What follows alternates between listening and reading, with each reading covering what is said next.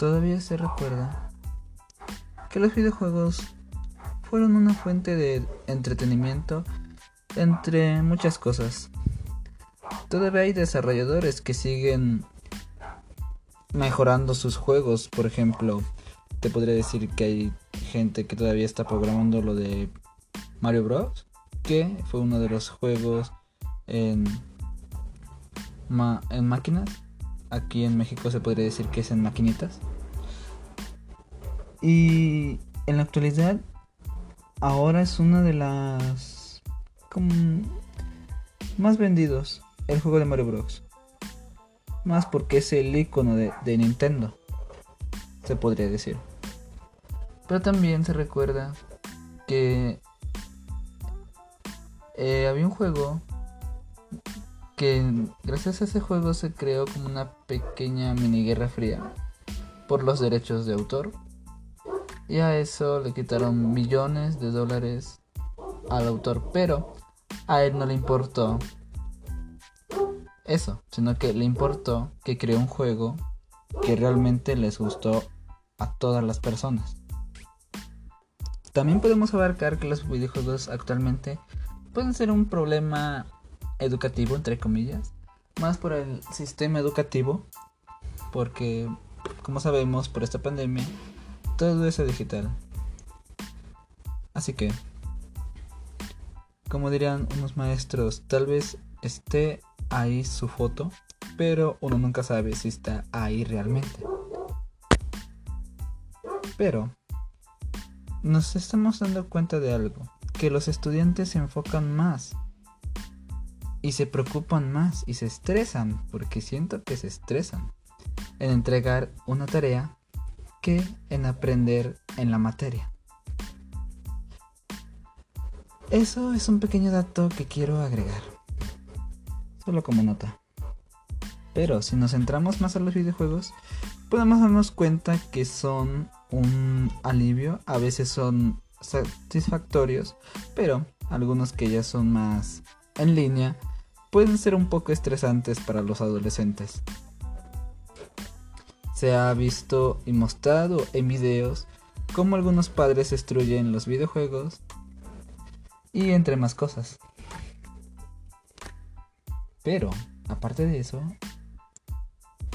nos han asombrado sobre la velocidad de los gráficos, la resolución, sobre la animación, sobre cómo está completamente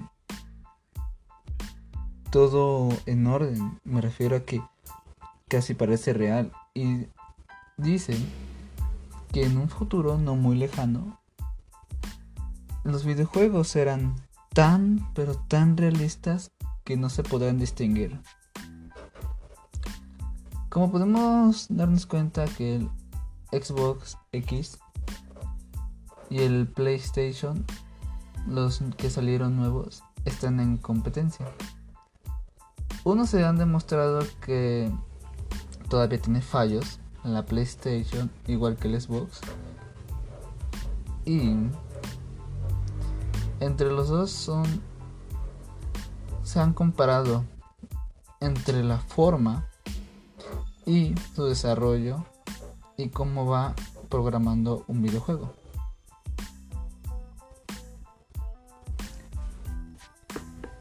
Pero también ha salido una pequeña consola como una versión más económica del Xbox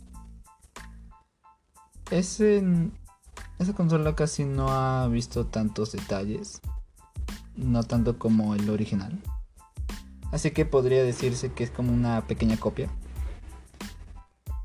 Así que no tomaré tantos detalles de eso.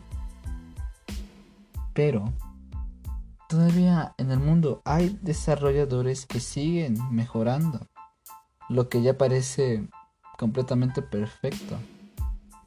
Pero somos humanos. Todavía debe haber algunos pequeños errores en eso.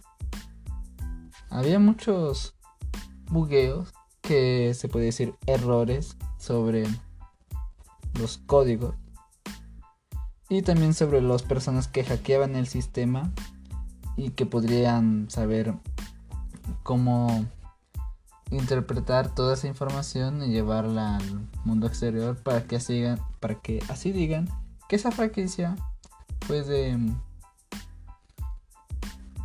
no mal interpretado para que así ellos se quedaran mal. También hubo muchas quejas sobre varios videojuegos y que todavía esos videojuegos son recientes sobre los hackers. Pero la mayoría los resuelve, la mayoría no. Los videojuegos son todo mundial, al igual que otras cosas. Así que eso es un problema que no se podrá resolver de la noche a la mañana. Por el momento eso es todo. Gracias por escuchar.